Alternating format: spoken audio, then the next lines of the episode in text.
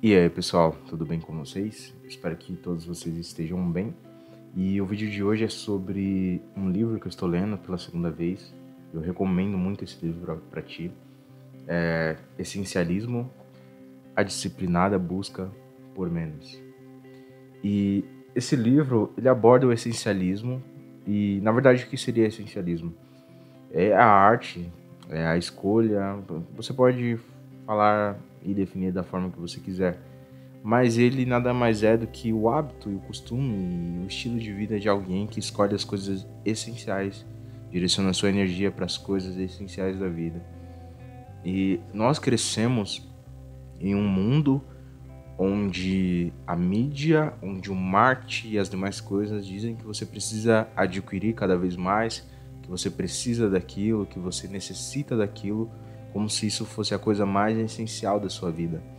E não tem nenhum problema você querer um celular do ano, você não tem nenhum problema querer o carro do ano ou alguma coisa do tipo, mas o problema é quando a sua energia é direcionada totalmente a isso, ou também quando isso atrapalha o que é essencial na sua vida, que é a estabilidade financeira, a estabilidade emocional. E o livro fala muito sobre isso, pessoas que ele cita exemplos de pessoas que focaram nas coisas essenciais e as consequências de terem focado nisso, e as pessoas que focam em outras coisas e a consequência delas focarem nessas coisas não essenciais. E o livro cita também uma parte muito legal que eu gostei. Ele fala que uma das empresas que mais cresceram nos Estados Unidos não foi uma empresa de software, não foi uma empresa de produtos como celular ou computadores, mas foi uma companhia aérea e essa companhia focou no essencial, por isso ela cresceu. E ele cita vários exemplos, exemplos de pessoas empreendedoras, chefes, pessoas com cargos elevados e pessoas simples também. E uma das coisas mais importantes, uma das frases que eu marquei também nesse livro, ela diz o seguinte: é, só um minuto, peraí, deixa eu achar aqui no Kindle. O essencialismo não trata de fazer mais, trata de fazer as coisas certas. Também não é fazer menos só por fazer menos. É investir tempo e energia da forma mais sábia possível para dar sua contribuição máxima fazendo apenas o essencial. Eu lembro que eu era muito do tipo de, de cara que queria abraçar o mundo. Eu queria fazer várias coisas ao mesmo tempo, eu queria executar várias tarefas ao mesmo tempo. Eu entendi que isso é forma mais rápida de não executar nada, de não fazer nada, porque a sua energia, tanto emocional como a sua força física, ela se esgota muito rápido quando você distribui em várias tarefas. Um exemplo muito pequeno, muito prático que eu dou é antigamente que eu tinha o costume de arrumar várias coisas na casa. Tipo, eu tava lavando louça e ao mesmo tempo eu tava varrendo o quarto. E eu acabava não fazendo nada, ou então eu pegava, lavava louça, respondia algumas mensagens, via alguns vídeos e ficava naquele loop infinito de vídeos, um atrás do outro. E no final eu não terminava de arrumar a casa em uma hora, em um período curto de tempo. E eu demorava muito mais do que o normal para terminar de arrumar a casa. E um exemplo muito legal também que eu acabei de pensar agora, é, eu estava vendo um, um documentário, foi uma notícia, uma notícia sobre o White Sheeran, e parece que ele não usava celular porque ele só focava em fechar contrato com gravadoras. Ele tocava nas ruas, tocava em bares, ele procurava uma gravadora para ele tocar. Ele não tinha celular e até hoje parece que ele não usa celular porque ele quer focar naquilo que é essencial para ele, ou seja, a música, distribuir a sua arte, distribuir aquilo que ele, que ele tem um propósito ligado. E eu descobri que eu quero muito fazer vídeos para o YouTube, eu quero muito gerar valor na vida das pessoas. Mas se eu só consumir conteúdo e conteúdo e conteúdo atrás de conteúdo, eu não vou conseguir focar em distribuir o conteúdo, em entregar alguma coisa relevante para as pessoas. Então, a gente quer fazer tanta coisa ao mesmo tempo, a gente quer abraçar tanta coisa ao mesmo tempo, quando na verdade existem coisas que são triviais e são e existem coisas que são essenciais eu parei para pensar e esse livro me ajudou muito a desconstruir né, esse pensamento sobre muitas coisas, sobre fazer várias coisas. É sinônimo de que você seja uma pessoa, vai ser uma pessoa bem sucedida, de que você vai ser uma pessoa é, rica ou estável financeiramente. Mas não, cara, simplesmente é, é mais paz de espírito mesmo, sabe?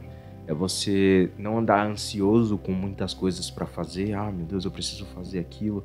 Tem muita coisa para fazer, é, eu não consigo, eu acho que eu não vou dar conta. Eu tenho que entregar até semana que vem, senão não vou terminar a tempo. E eu esqueci que eu tinha marcado esse compromisso. E o livro fala muito sobre isso, sobre dizer não para as coisas não essenciais. E eu aprendi a dizer não, porque infelizmente a gente quer agradar as pessoas. A gente tem esse, nós temos esse esse código instalado dentro da gente de que dizer não é como se fosse um tapa na face de alguém, mas na verdade você está priorizando uma coisa que não volta na sua vida, que é o seu tempo. E essa é a coisa mais importante que você tem. E o essencialismo está ligado diretamente ao tempo, à produtividade, ao que você sente, à ansiedade. Nunca se viu uma geração tão fácil de se encontrar, tão ansiosa como essa nossa, porque existe uma carga, um excesso de informação. Você abre o seu celular e você é bombardeado por notificações, você é bombardeado por notícias, é que um BBB falou alguma coisa, é que um, um cara parece que abusou de alguém, e aí você fica com aquilo absorvendo coisas que não fazem sentido. E cara, eu tenho fugido muito de, desse lance de mídia. É, a mídia coloca notícias como se fossem essenciais para sua vida, como se elas fossem fazer alguma diferença. E a gente começa a debater assuntos, a gente começa a debater coisas que não cabe a nós debater. E eu lembro que eu, eu dei a opinião sobre algo e alguém veio me questionar sobre isso. E foi algo fútil. E eu queria, e a raiva tomou conta do meu coração e eu queria responder aquela pessoa à altura. Mas eu parei para pensar, cara, o que é essencial aqui agora não é brigar, não é falar ou expor a minha opinião, a minha verdade. E eu desisti de mandar uma mensagem, eu desisti de falar alguma coisa. E eu falei, cara, como a gente também cai nessa armadilha de coisas não essenciais na nossa vida, coisas que não fazem a mínima diferença. Se alguém traiu alguém, ou se um cara chorou na televisão, isso não faz a mínima diferença no nosso dia a dia. Isso não vai nos aproximar dos nossos objetivos, dos nossos sonhos, daquilo que a gente quer. Então, às vezes você tem tantas coisas na sua vida. É, eu vou te deixar um exercício. Hoje de noite, quando você for dormir, pensa em todas as tarefas que você tem que fazer essa semana. Todas as coisas que você tem que fazer, todas as coisas que você precisa fazer. E você consegue ver alguma coisa que você não precisa estar presente, que você não precisa dar opinião, que não faz diferença se você vai estar ou não, porque tem outras pessoas lá para fazerem isso, entende? Então você tem focado muito nas coisas essenciais. E essa é a mensagem que eu queria deixar para vocês. E não se esquece de inscrever-se no canal, ativa as notificações e em breve vai ter mais conteúdo aí para trazer. E eu vou deixar também o link do podcast que eu tô apresentando agora. E acho que fica mais fácil essa conversa no podcast, talvez na correria do dia a dia, você consiga ouvir só no podcast mesmo. Mas muito obrigado, pessoal. E fique com essa lição. Eu vou trazer alguns tópicos mais específicos sobre esse livro. Eu quero trazer lições muito importantes que ele traz, lições que são princípios de vida. E valeu, pessoal. Muito obrigado. Falou.